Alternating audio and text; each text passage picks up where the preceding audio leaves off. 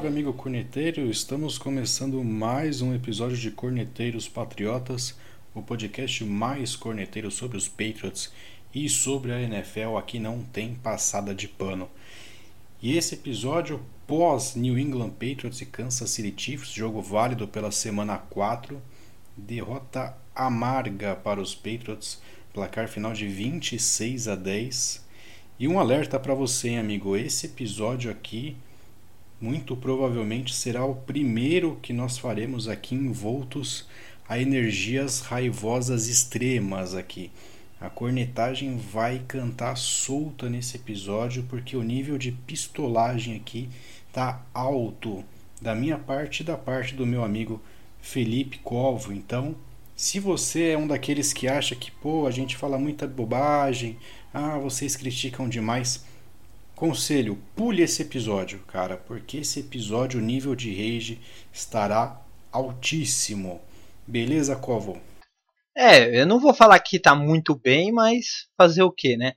É, eu tenho que me controlar realmente aqui também. Aliás, nós é uma dica, tá? Antes da gente começar. Porque eu acho que quando acontece uma partida dessas, né? Da forma que foi, liga o alerta em muitos aspectos e por isso que a gente tem que falar aqui, entendeu? Para ninguém chegar lá na frente depois e falar: nossa, eu não esperava que isso iria acontecer, nossa, eu tinha esperança. Não. A gente precisa colocar os pingos nos is e falar realmente o que está acontecendo em New England. Bom, então antes da gente comentar um pouquinho sobre o jogo, vamos soltar uma vinheta especial para fazer o comentário dessa partida aqui dos Patriots contra os Chiefs. Solta a vinheta aí, diretor.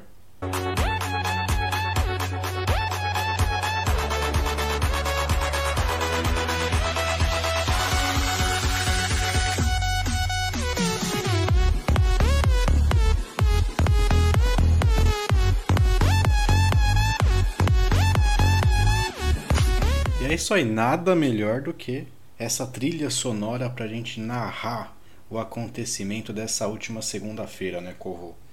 Uh, eu acho que é uma partida, como em muitos lugares a gente viu, que não deixou o torcedor triste, né, como foi aquela derrota para o Seahawks ali no, nos últimos segundos, mas deixou o torcedor puto, né?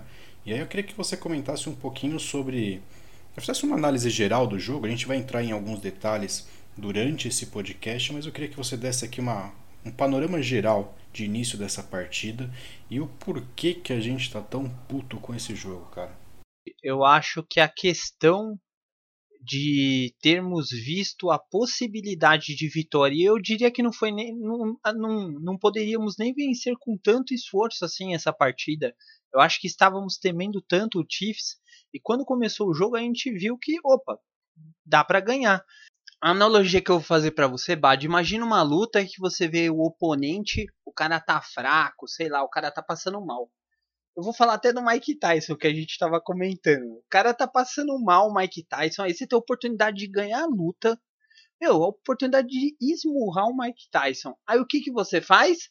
Você fala, não, vou com jeitinho.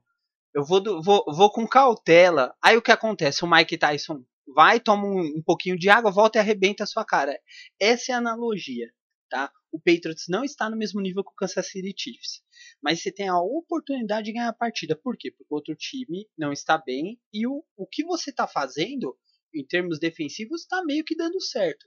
Aí você vai e perde a oportunidade. E como que você perde a oportunidade? Com um QB como um Warrior, um cara que está há 11 anos na NFL, Badio, passou por sete times, isso mostrou na transmissão. O cara nunca é, permaneceu muito tempo numa equipe. Então você vê que o cara não presta o mínimo de firmeza ali na posição de quarterback. E outra, qualquer um que joga Madden, qualquer um que joga videogame aí, qualquer. Cara, você tem que saber as regras. O cara não contar quantos timeouts ele ainda tinha, isso é ridículo, cara. Porque você fazer a, a leitura das jogadas rece dos recebedores, você se confundir, forçar uma jogada e, e sofrer uma interceptação, beleza. Às vezes você faz uma leitura errada. Agora, você não saber quantos timeouts tem ainda para fazer aquilo e ficar pedindo assim na frente de todo o, o mundo, né? todo mundo estava vendo o jogo, o jogo foi adiado. Isso é vergonhoso. Isso não, não dá para aceitar. Ah, calma, calma que você já tá dando spoiler do episódio, cara. Mas a gente vai comentar muito sobre, sobre, essa, sobre essa situação. Mas aí antes, só para reforçar, né, cara, é bem isso que você falou. O jogo tava 6 a 3 pros, pros Chiefs até ali próximo de 3 minutos do terceiro quarto, que foi quando o Royer sofreu o fumble, uh, o, o, cometeu o segundo turnover dele na partida, né? Então é bem isso, né? A gente teve chances de vencer o Kansas City Chiefs fora de casa sem o Ken Newton e não aproveitamos. Eu acho que isso que é o mais revoltante. E aí você tem pitacos ali de, de, de raiva inseridos nesse, nesse momentum todo aí com, com as coisas que aconteceram durante a partida, né? Mas vamos lá então, vamos tentar fazer uma linha cronológica aqui do jogo e aí depois no final a gente volta a tratar de uma forma genérica e traz os números da partida. Bom, Uh, começo de jogo truncado, né? acho que ninguém esperava isso. Uh, a partida foi 6 a 3 ali até o finalzinho do primeiro tempo. Né? Sem muitos destaques, o Royer conseguindo ali encaixar um passe ou outro. Muitos passes ruins do Royer no primeiro tempo. Né? Basicamente, a única jogada que ele conseguiu executar bem de passe foi uma slant para o Bird que ele tentou jogar cinco vezes ali durante a partida, a mesma slant, acho que acertou uma ou duas. E com o Harry também, né? Acho que o Harry ele tentou também, era a única jogada, ou era de um lado ou de outro. É, era, era slant, o Royer só sabia jogar slant. E as corridas, né? O Damian Harris foi bem nos números, né? Depois a gente traz os números dele, mas ficou apagada essa atuação do Harris por tudo que aconteceu na partida, né? E aí eu vou destacar aqui a primeira grande bobagem que a gente vê nesse jogo, que foi o drive final do primeiro tempo. Os Patriots pegaram a bola ali com 5 minutos restando para o final do segundo quarto. Comeram relógio, avançaram o campo e chegaram até o 2 minute warning com 3 timeouts, cara. E aí, primeira descida, tome corrida. Corremos, conseguimos o first down, queimamos ali 30 segundos, não pedimos timeout mais uma jogada, né? Aí a gente deu esse snap com 40, é, com um minuto e meio de relógio ainda, a segunda corrida. Queimamos mais cerca de 30 segundos, não pedimos timeout. Terceira jogada desse, desse drive final aqui dentro do 2 minute warning. O snap saiu com 47 segundos, mais uma corrida. Três corridas dentro do 2 minute warning, tá? E ali dentro da red zone dos Chiefs. Essa terceira corrida, o nosso jogador foi parado em campo, então o Patriots queimou o primeiro timeout. Né? Voltamos do timeout, 40 segundos de relógio. A gente chama aqui o snap e a bola, a gente avança até a linha de 14 jardas, conquista o first down. Pedimos o segundo timeout aqui com 40 segundos. Até aí tudo certo, tudo bonito. Né? A gente está em posição no mínimo de um field goal. E aí, com 35 segundos, a gente faz o snap e chama corrida de novo. Cara, a gente já tem aqui cinco corridas seguidas nesse, nesse drive dentro do 2 minute warning. Cara, dentro do 2 minute warning. Olha a quantidade de corridas que a gente tem. E aí a gente pede o nosso terceiro timeout. Só que detalhe, essa corrida aqui, faltando 35 segundos, foi a primeira descida que o Patriots estava jogando first down ali. Ou seja, o Patriots queimou todos os timeouts que tinha e tinha mais três descidas para executar, a segunda, a terceira e a quarta, tá bom? E, e, até aí tudo bem, né?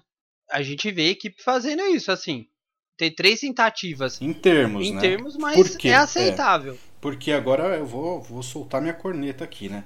Se você pega uma criança de 7 anos, bota ela para assistir a NFL ali um ano, e aí você chega num drive desse, ela vai virar para você e falar: "Cara, guarda um timeout para você chutar um field goal e organizar o seu special team, né? Porque às vezes você precisa. Se você não tem timeout, o que, que você vai ser obrigado? Ou a jogar essa bola na, na end zone, né? E, e dali a gente tinha, a gente tinha o segundo, a segunda descida, a terceira descida poderia ter feito passes na end zone, né? Porque aí passe incompleto para o relógio.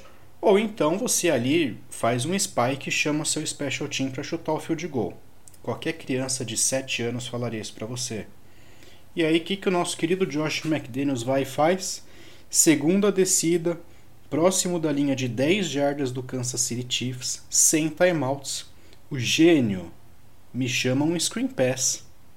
Olha aí, um screen pass para menos 3 jardas. O Patriots perdeu 3 jardas com um screen pass, sem timeouts, faltando 33 segundos de relógio. Tá bom? E aí o que, que acontece? vai todo mundo, faz ali, é, se reúne na linha de scrimmage, chama a jogada, faltando 12 segundos, sai o snap ali, aí era a terceira descida. Essa mesma criança vai falar para você: joga essa bola na end zone, porque se for passe incompleto, você chuta o field goal. E aí o que acontece? O infeliz do Royer faz a única coisa que ele não poderia. Aceita o sec. O relógio acaba a gente vai para o intervalo. Se não bastasse o nível de putidão que a gente já tava aí, quando o jogo volta do intervalo, a televisão mostra esse imbecil do Royer pedindo timeout depois do sec. Eu não sei em que planeta esse imbecil tava, que ele não sabia a quantidade de timeouts que ele tinha disponível, que era zero naquela altura. Então assim, Bota essa criança para chamar jogada. Sabe aqueles cachorros de filme de sessão da tarde que joga basquete, joga essa porra toda? Bota a criança para chamar jogada e o cachorro para lançar a bola. Eles não fariam essa imbecilidade que o Josh McDaniels e o Brian Hoyer fizeram nesse drive final dos Patriots. Ou seja, a gente tinha a bola na linha de 10 jardas, nós chamamos basicamente três corridas e tomamos o sec ali na última oportunidade que a gente tinha de jogar essa bola na endzone.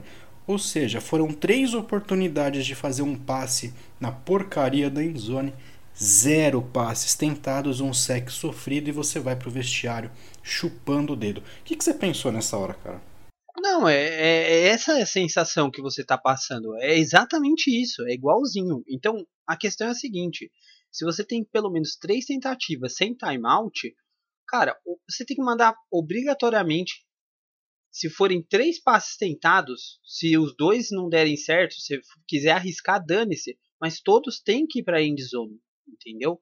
Cara, isso é o básico. Isso daí em qualquer jogo, tá? Isso daí principalmente os quarterbacks, eles aprendem desde o high school, no college. Isso daí é básico. Controle de relógio. Um quarterback é, é, é, quesito básico um bom quarterback tem que ter o controle do cronômetro, o controle do relógio. Não precisa somente o técnico. O cara tem que saber quantos timeouts o, o time possui. Inclusive o QB pode fazer, a, ele não pede o timeout quando é, vê que a defesa está programada de alguma forma diferente. Ele, ele tem esse poder. Então o cara, eu não sei se é pelo tempo que ele é reserva, isso daí é inadmissível, é básico. Ele não poderia ter perdido esse, essa noção. Isso é um, é um, um item básico para qualquer formação de um bom quarterback da NFL, tá? Então, o Brian Hoyer, estando 11 anos na NFL e não saber quantos timeouts ele tem no final do segundo quarto, isso é ridículo. É inadmissível. Mas eu, mas eu, mas eu nem culpo assim tanto o Royer. Eu não culpava o Royer até ver que ele não sabia quantos timeouts ele tinha. Porque naquela altura o Royer não tem ali a capacidade de fazer a chamada. Então todas essas corridas que a gente viu, esse screen pass ridículo que o bosta do McDaniels me chama aqui nessa segunda descida, tudo isso aqui é chamada cagada do McDaniels. Também, né? também. Ele não tinha o poder de mudar isso. Agora, essa besta humana não saber quantos timeouts ele tem para pedir ali, isso é incrível, cara. Isso é incrível. Eu acho que nem no isso aqui, sabe quando você tá jogando Madden e você tá ali já já já te encheu o saco jogar Madden, você tá tocando foda-se ali, fazendo passe para 30 jardas e tomando interceptação, cagando para timeout. É, nem nesse nível assim acho que você consegue fazer tamanha cagada como a, a comissão dos Patriots fez nesse último drive, cara. Um nível de gestão ridículo. Ridículo, mas tem outra coisa grave também que o Warrior ele fez na jogada que deu problema depois a gente vai comentar, que chama-se progressão entendeu? Dos recebedores. Então, se tem três caras fazendo rota, você tem que saber quem é a opção, opção número um, a número dois, a número três. Se não der, overthrow, lança para fora, dane-se, não interessa o que você vai fazer, mas não permita o sec. E ele, ele insistiu em ficar com a bola nas mãos. Não, isso, isso não existe. Não existe. Se você não corre, se você não se move, não vai para scramble, solta a bola para algum lugar. Não fique segurando ela. O, o, é, são 4, 5 segundos ali para um, um DL chegar ali no, no QB, principalmente nessa situação, entendeu? Então é isso que é inadmissível também. Além do controle do cronômetro, a progressão de jogadas do Sr. Brian Hoyer. É, e agora você tocou num assunto legal, né? Porque a gente vai para o segundo tempo. A chance do Patriots aqui era de fazer 14 pontos no máximo, né? 10, enfim, 6 que seja, com dois field goals e tal. E ele converte zero. Mas aí você comentou um ponto importante, que o Royer foi, vai, faz a progressão e não encontra ninguém. O primeiro catch do Sr. Edelman aqui, o qual nós não vamos cornetar, porque nossa corneta tem limites também. Mas o primeiro catch do Edelman foi com 8 minutos do segundo, do terceiro quarto. Tá, para um cara que deveria ser a referência desse time, fazer o primeiro catch com 8 minutos do terceiro quarto é muito pouco. Tá? E aí Isso porque ele teve um drop antes, né? Teve um, teve um drop que o que o Zenski salvou ele, né, cara? E e aí você e aí chega aquela questão, né? E, e, o nível dos nossos wide receivers, porque se não, se não tem, se o Royer não consegue encontrar o alvo, o Royer errar o passe é uma coisa, ele não encontrar alvos livres é outra. Então a gente começa a questionar seriamente o nível de wide receivers. Mais uma vez, o líder de recepções desse time foi o running back, foi o James White. Obrigado, McDaniels, pelo screen pass, né? Depois você vai até contar o segredo aqui de como, como desbloquear screen pass no meio da 21 aí. Mas não dá, né, cara? São sete recepções para o White. Se você somar Edelman e Harry, dá seis. Né? E destaque para o Bird, né? Que vem bem. que é o único wide receiver regular desse time, eu diria, né? Sim, e só um detalhe importante que eu preciso te interromper é a questão dos tie-ends, né, Badio? Que é algo que a gente tem que falar. O que, que o Sr. Izzo fez nesse jogo mais uma vez? Por que, que draftaram dois tie-ends? Por que, que o Aziazi não participa do plano de jogo? Porque o Kine está machucado. Pelo visto, vai passar uns jogos ainda fora. Então por que, que gastaram duas escolhas de draft em tie-ends, sendo que o jogo não é baseado nos tie-ends? Então a gente vai jogar tu, tudo fora o que foi feito com os tie-ends nesses últimos anos. Entendeu? É, é, mais uma questão abandonada pelo Sr. McDaniels. Bom, e aí se não bastasse né, o que a gente presenciou no final do primeiro tempo, né, um drive de 5 minutos indo pelo ralo, no terceiro quarto, o Patriots pega a bola ali com 11 minutos e pouco de relógio. O Patriots faz um drive de 7 minutos. E aí chega na mesma ali, nas proximidades da linha de 10 jardas de novo. O McDaniels chama duas corridas novamente, ou seja, de novo, não tem chamada de bola na endzone, tá? São duas corridas a terceira descida dos Patriots foi uma corrida também, ou seja, três corridas ali nas proximidades da linha de 10 e 5 jardas do ataque. Cara, como não tem passe na end zone numa posição de campo dessa? Mas aí a terceira corrida, que era do Rex Burkhead, teve um false start e voltou. E aí, né, a gente fala, agora vai ter passe, né? Uma terceira longa ali próximo da end zone. E aí, parabéns, Royer. Você segura a bola de novo. Não contente em enfiar no saco, né? Mais um drive, para não falar outro lugar, né? Você sofre o fumble. Tá, ó. Parabéns, Brian Hoyer, parabéns. Então, não bastou para a gente ver uma imbecilidade aqui, a gente viu ela se replicar no mesmo jogo, agora maior, né? Então a gente perdeu aqui 12 minutos de posse de bola, zero pontos, morrendo ali dentro da red zone dos Chiefs. Queria que você comentasse essa segunda trip dos Patriots aqui na, na Red Zone e esse fumble que culminou na saída do Royer do jogo. É, o erro parecido com o primeiro lance e também na falha da, da progressão dos receivers, né? Mais uma vez, ficou com a bola muito tempo, ficou enrolando, o cara não sabe o que faz e tomou o sec e o fumble, né? O sec fumble acabou sendo realizado, a gente acabou sendo prejudicado mais uma vez aí com tanto tempo no ataque, tantas jogadas de passe curto, screen, corrida para chegar lá próximo de pontuar e mais uma vez entregar a paçoca, entendeu? Então, é, eu, não te, eu, não sei nem mais o que falar do Warrior. Eu tô, eu tô chocado com esse cara. Não é possível que ele que o Patriots tenha errado três vezes, tá? Esse cara foi três vezes contratado pelo Patriots. Esse cara deve ter algum relacionamento muito próximo com o McDaniels ou com alguém lá dos, do, de New England, tá? Porque isso é ridículo, cara. Como um cara é contratado três vezes e, e o cara joga dessa forma?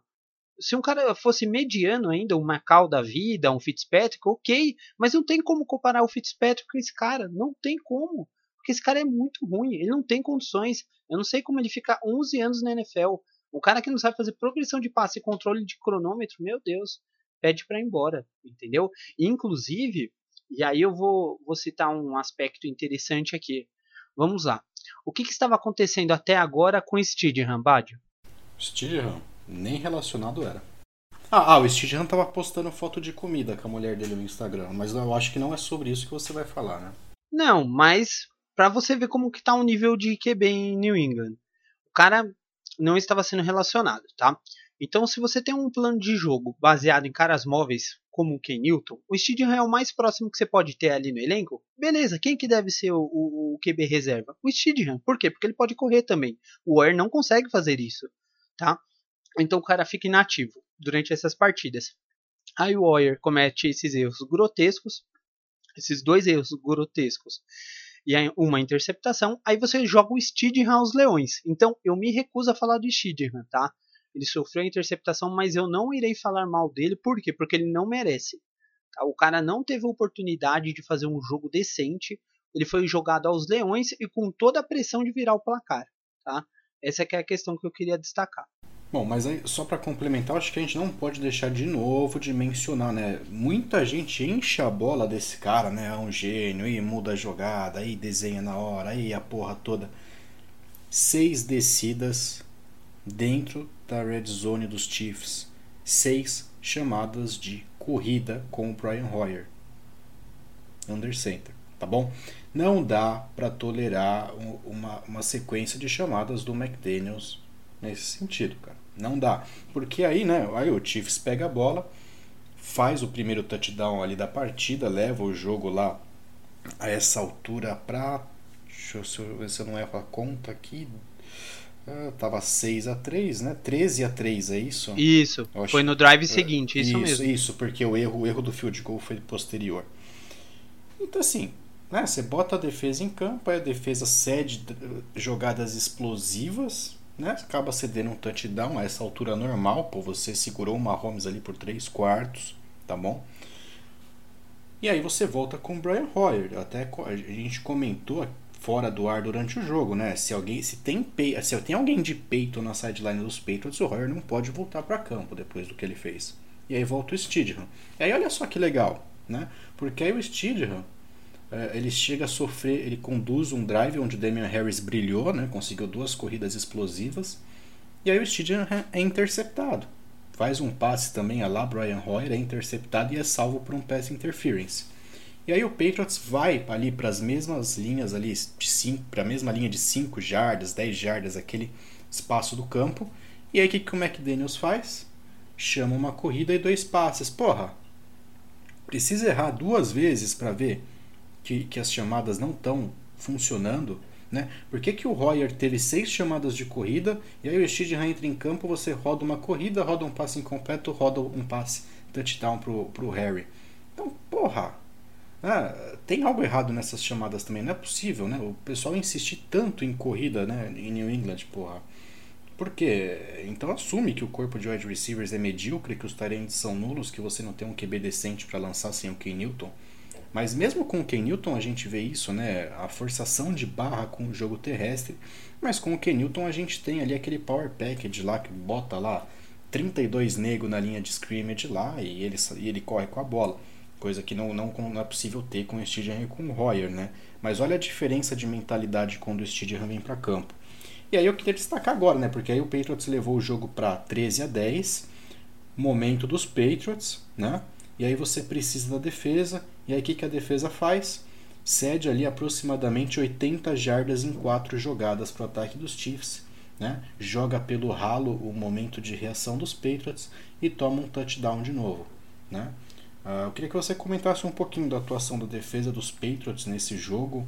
Uh, pode ser especificamente nesse drive também, se você quiser comentar alguma coisa, mas eu queria ver o que, que você achou. Né? Você disse que a defesa foi bem, parou o Mahomes, mas em momentos decisivos a gente cedeu, né? A defesa não conseguiu segurar. Tá? Onde realmente importava, vamos dizer assim, apesar de que o jogo todo importa, mas quando precisou ela não estava lá.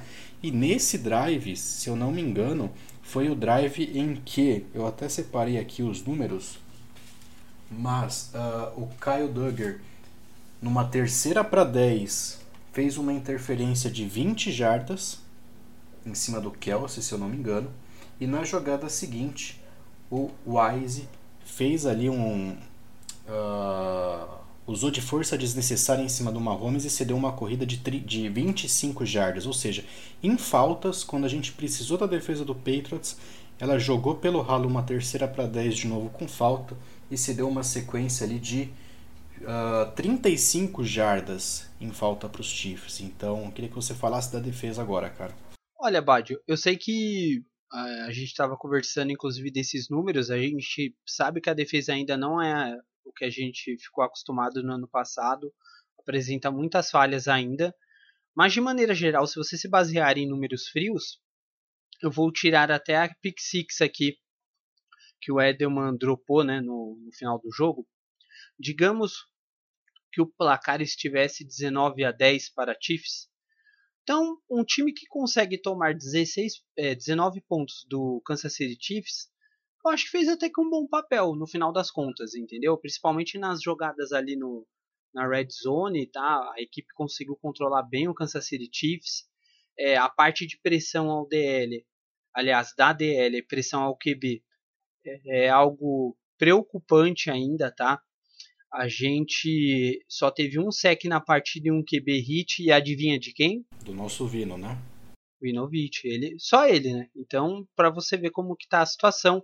E, inclusive, a secundária, apesar de ter ido bem, relativamente falando, né, como eu, eu venho falando aqui, é, perdeu duas interceptações em Bad. Uma do Devin McCarty no começo da partida e o Jonathan Jones vacilou na segunda parte do jogo ficou aquele deixa que eu deixo e ninguém pegou a bola no, no, no lançamento que se eu não me engano era para o Tarek Hill. Então foram dois vacilos, seriam dois turnovers aí para a equipe dos Patriots, tá? E também é, exaltar o fumble forçado pelo Gilmore, né? Naquele lance com o Watkins, em que deu esperança ainda naquele começo de partida ainda para nós. Foi recuperado por DC Jackson, então relativamente falando, apesar de todas as falhas que ainda existem, a defesa, na minha visão, foi bem, porque não é fácil jogar contra o Kansas City Chiefs e principalmente contra o Patrick Mahomes, tá? E Badio, eu preciso é, inserir esse assunto porque envolve a defesa, tá? Mas a gente vai falar de um assunto aqui, se você me permite, posso falar? Que é do roubo que a gente sofreu, tá? Ah, por falar de roubo, então, eu, antes de você destacar, eu só queria fazer um comentário. Outro roubo que está acontecendo em New England é o salário que a gente está pagando pro Adam Butler, né? Porque ninguém, ninguém me contou, eu vi. Esse cara andando em campo. Né? Ou, ou seja, sai o snap, o Adam Butler simplesmente levanta, bota a mão na teta do jogador do, do Chiefs e fica lá panguando em campo, cara. Então todo mundo se matando e o Adam Butler ali no meio da linha parado em campo, andando em campo.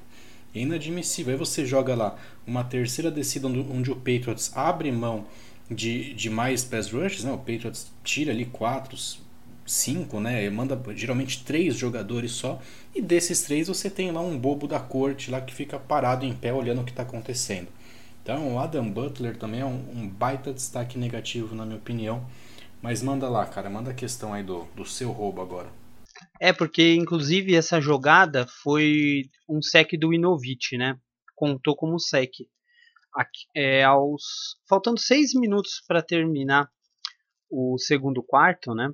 A gente teve uma jogada absurda que foi, é, foi realizada, a decisão absurda pela equipe de arbitragem, tá? É, você, Bad, eu acho que estava vendo o jogo ou no mute ou em inglês, não foi? Eu tava vendo em inglês, cara. É, eles falaram o que dessa jogada?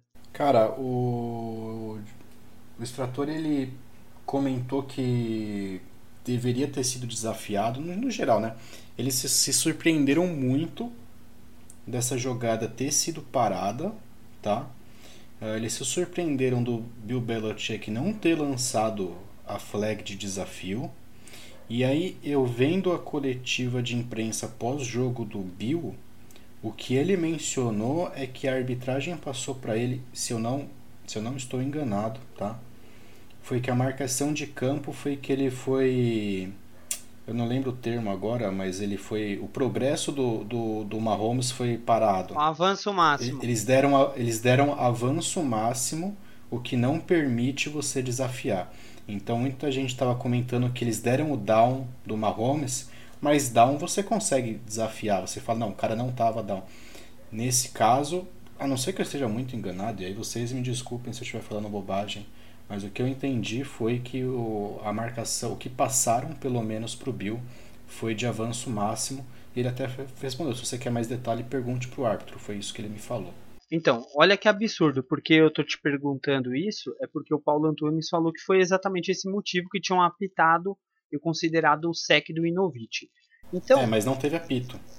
Então. Eu não ouvi o apito. É, então, eu também não, mas eu acho que na transmissão em inglês o Paulo ouviu alguma coisa, enfim. O que eu quero falar é o seguinte: normalmente quando tem esse tipo de avanço, isso daí acontece com o running back, ou QB quando ele está correndo que tem dois, três caras em cima dele, ou que realmente ele está fazendo uma força enorme para, para avançar e, e não está saindo do lugar. O Patrick Mahomes ele foi recuando, ele saiu do pocket, o Inovich chegou nele, tá? Estava fazendo o sec, como consideraram, e durante esse período a bola escapou das mãos do Mahomes e foi interceptada pelo Wise, se eu não me engano, correto? Sim, não bateu nem no chão aquela bola. Não bateu nem no chão. Então o que acontece? A gente a princípio ficou até achando que seria um fumble, mas quando a gente viu que o nosso defensor pegou a bola no alto, a interceptação ficou clara. Então como que você pode dar avanço máximo para um QB que está tentando lançar a bola? Você concorda que ele estava tentando lançar a bola? Isso não existe. Se ele tivesse fazendo em outra jogada e tivesse sido fumble, se tivesse um cara somente nele, teriam considerado o fumble já era. E por que que naquele lance não consideraram? Não tem sentido algum o, o defensive line, no nosso caso o Inovich, está fazendo um sec, está segurando o QB e alguém considerar o avanço máximo, sendo que o cara tentou lançar bola. Isso não existe. A gente foi garfado. Então, tudo isso que vai irritando. O Warrior é ridículo, a arbitragem foi ridícula e mais uma vez protegendo o Patrick Mahomes. E por falar nisso, eu, eu vi um outro garfo nesse jogo que foi a força desnecessária marcada em cima do Wise no Mahomes. Tá? E aí vão falar, ah, mas ele estava empurrando o Mahomes depois da sideline. Ok.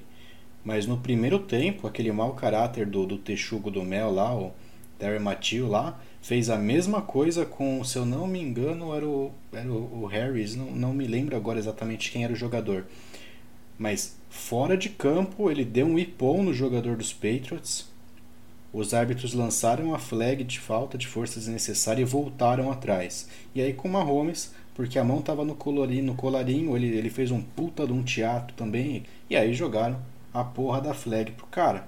Tá assim, dois pesos e duas medidas, né?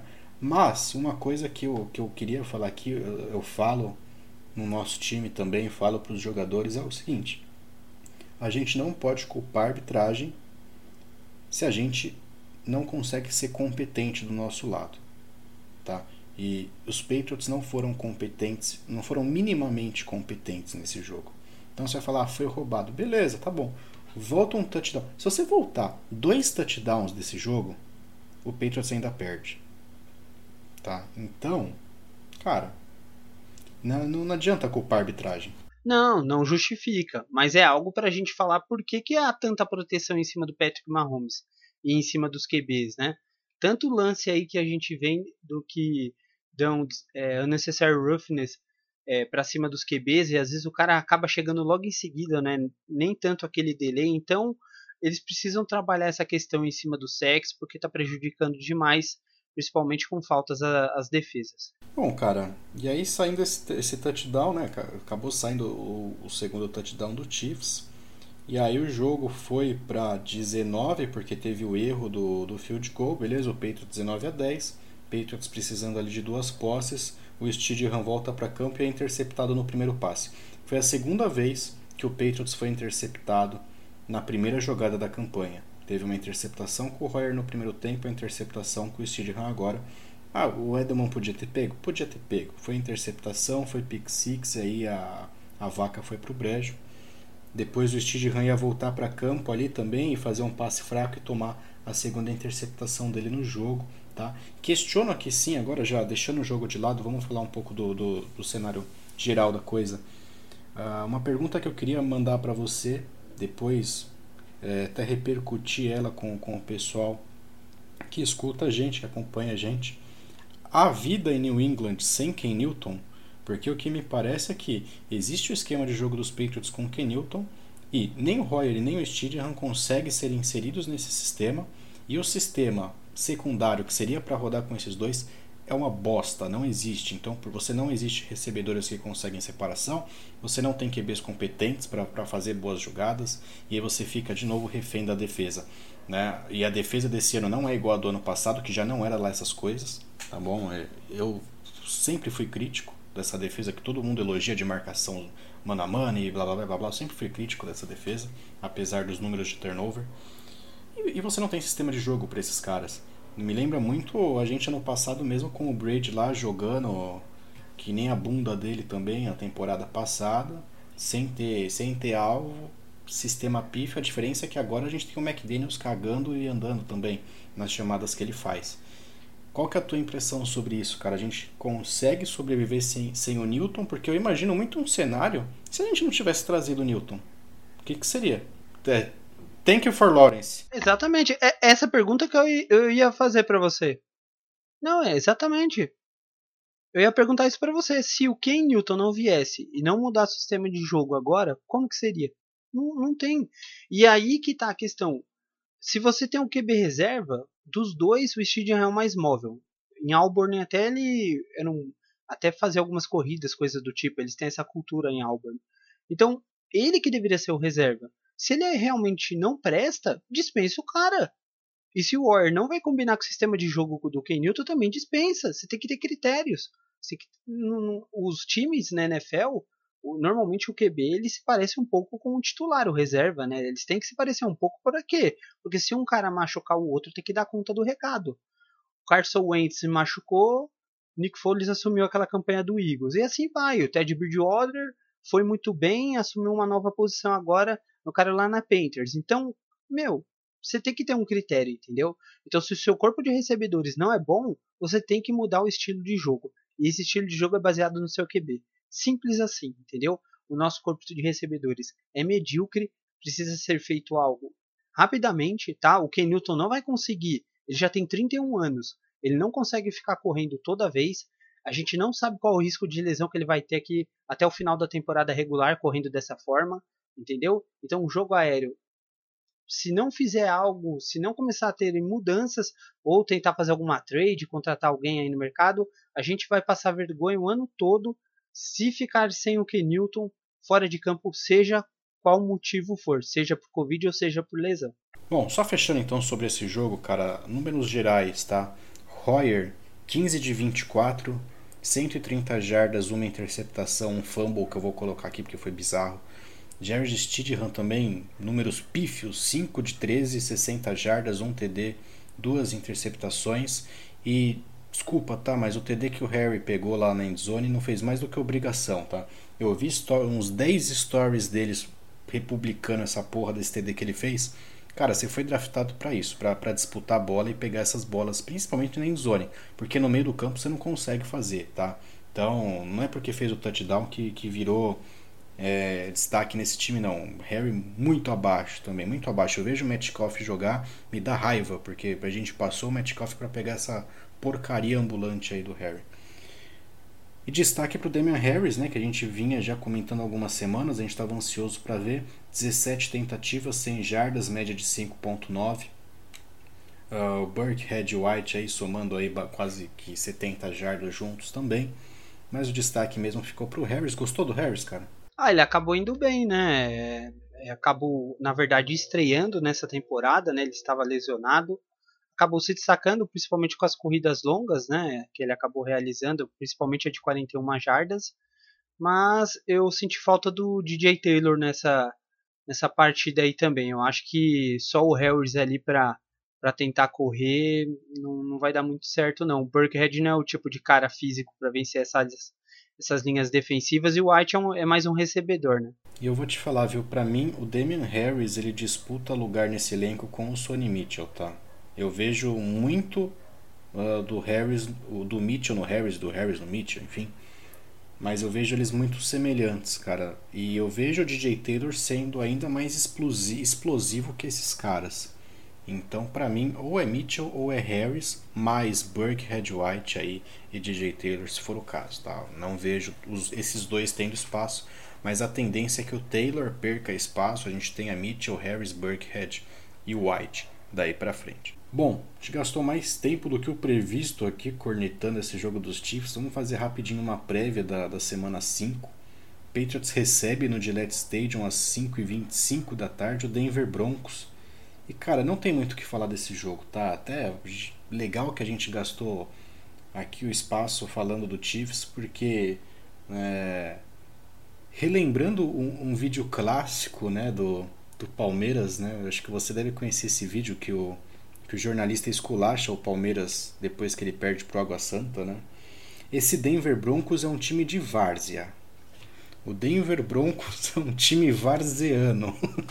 Se você colocar o cachorro Bud para lançar bola contra o Denver Broncos, você tem, tem a obrigação moral de ganhar por três posses.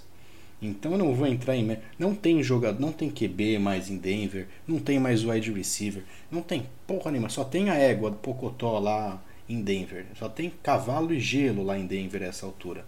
E a gente está na semana 5. É obrigação bater nesse time de Denver principalmente por conta das lesões, tá? A gente não sabe se o Drew Locke volta para a partida, o Philip Lindsay, também running back, também não é garantia que volte, tá? Uh, o Noah Fent, que é o principal tie-end do Broncos, grande chance também de ficar fora da partida, ou seja, as principais armas ofensivas da equipe não estarão presentes, apesar, apesar do Melvin Gordon ter ido bem nessa, nessa última rodada. Tudo bem que foi contra o New York Jets, então não conta tanto assim. Mas o tanto. O Von Miller fora também desde o começo do ano, né? Desde o começo do ano. Então o Casey também, ex-Tennessee Titans também, sem previsão de volta. O Barron, que é aquele linebacker que jogou durante um bom tempo no Rams, mesma coisa, fora, sem previsão de retorno. Na verdade, previsão para a semana 6, mas não se sabe se será possível.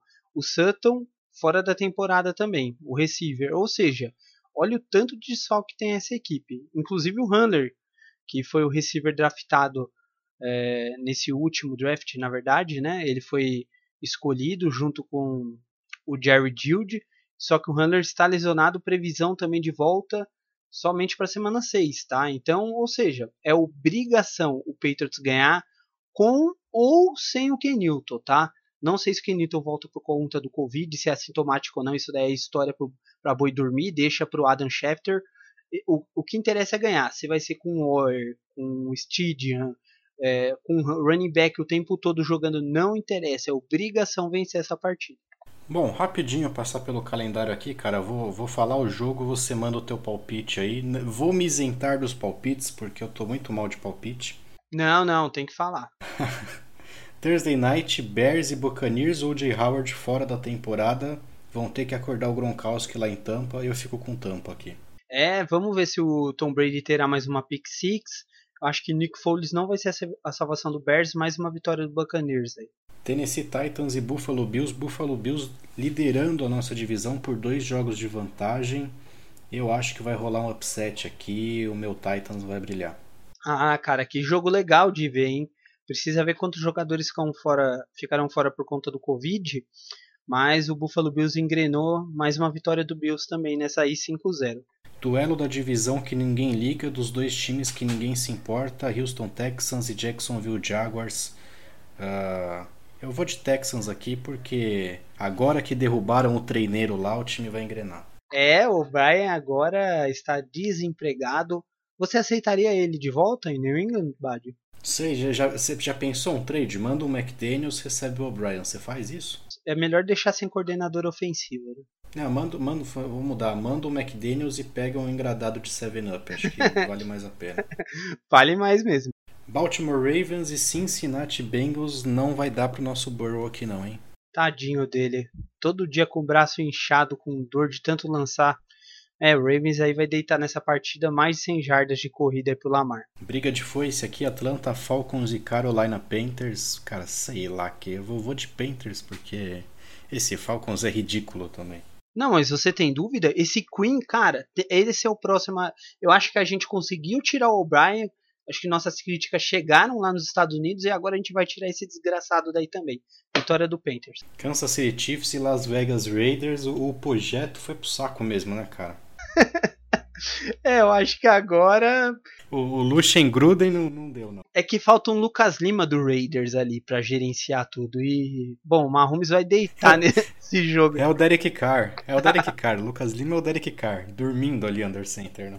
É, capaz do Gruden voltar logo pra TV. New York Jets e Arizona Cardinals, eu acho que o jogador de beisebol leva essa, né? Acho não, né, cara? É WO. Jogo, jogo contra Nova York, qualquer um dos times é WO. Nossa, mas é uma partida bem ruinzinha do Kyler Murray. Tá complicada a situação lá no Cardinals, hein? Mas essa aí eu acho que é o desafogo. Fica 3-2 aí. Eu avisei. Pittsburgh Steelers e Philadelphia Eagles. Ah, essa aí é fácil. Steelers, Steelers. O Carson Wentz tá jogando com fantasminha de receiver. Esse, o Zach Ertz eu vou cobrar lá no Instagram, porque eu draftei ele no Fantasy e não tá fazendo nada. Mas tá sozinho também. Uh, Washington sem nome e Los Angeles Rams. Time sem nome não ganha palpite, cara. É Los Angeles Rams. Também. Chama que veio e vai me ajudar no Fantasy essa rodada. No, no, no bye de Washington eu vou apostar no bye. Não tem aposta no time que não tem nome. Até definir, a gente aposta no outro time. San Francisco 49ers e Miami Dolphins. Olha, esse jogo aí eu acho que 49ers não leva não, hein? Acho que o Dolphins agora veio pra, pra ficar, hein? Fitzpatrick. E o Tua? É, hora do Tua ou não? Cara, eu juro que eu queria ter mais tempo para comentar sobre isso. Vou ver se eu faço um vídeo lanço lá pra falar de algumas coisas polêmicas. Mas tá na hora sim, viu? mas eu, dessa vez o Dolphins mes leva mesmo com o Fitzpatrick. Meu Deus, aqui esse, esse jogo aqui vai, vai abrir um buraco negro no estádio. Dallas Cowboys e New York Giants. Cara, inclusive teve o Nobel né, da ciência, três caras ganharam, cientistas falando buraco negro. Mais uma oportunidade de estudo para esses cientistas, né? Essa partida Cowboys e Giants aí vai ser realmente bem preocupante. É, mas o Cowboys não pode perder, né? Senão vai ser bem estranho. Cleveland Browns e Indianapolis Colts também. Acho que o Browns vai agora, hein? Vai porque o Landry assumiu a posição de QB número 1 um do time, né? O Baker vai para o banco. Sunday Night Seahawks e Vikings. Jogo de um time só, né? E outra, se é jogo no horário nobre, o Cousins não vence, né? Então já deu uma dica, é muito fácil. Né? E aqui de novo Saints em horário nobre, né? Monday Night, Saints e Chargers. Jogo pro Breeze aqui, hein? Ah, não sei não, hein, Bad? Eu gosto do Justin Herbert, ele tá indo muito bem. É, pelas armas ofensivas, o Saints é favorito, mas vai ser um jogo que pode dar uma zebrinha aí, viu? Eu vou apostar no Chargers porque eu sou ousado. Eu vou de Saints porque eu tenho jogadores no meu fantasy também. Ah, tá bom, tá explicado então. Você tá mais calmo agora no final do episódio? Eu tô, cara, acho que é, é um bom exercício, né? O podcast é um bom exercício. Não, e eu prometo aqui que eu não vou me exaltar da forma que eu exaltei nesse episódio, porque não vale a pena. Não, eu, eu não prometo porque a audiência quer isso aí. A audiência quer treta, a audiência quer polêmica. E só, eu só não quero outra derrota nesse nível, porque senão a casa vai cair aqui. Valeu, Covo. A gente vai ficando por aqui. Últimas palavras. Bom, eu, como eu disse, é obrigação vencer do Broncos. A gente volta na semana que vem. Fiquem atentos. Tem vídeo do Badio aí também. Vocês podem comentar podem, na verdade, aí até tirar algumas dúvidas com o Bad, porque ele que vai responder, não sou eu. E estamos aqui, fiquem atentos ao canal. Abraço! Bom, da minha parte, eu só queria dizer que até esse momento o Brian Hoyer não foi cortado ainda. Isso é um absurdo. Os muros de Foxborough devem ser pichados. É inadmissível que esse cara não tenha sido cortado agora, até agora. E é inadmissível que ninguém tenha cantado musiquinha xingando o McDaniels na porta do Gillette Stadium ainda, tá bom? Te fica por aqui, volta na semana que vem. Espero que com um episódio mais leve, mais suave, porque meu nosso coração não aguenta outro desse não, cara.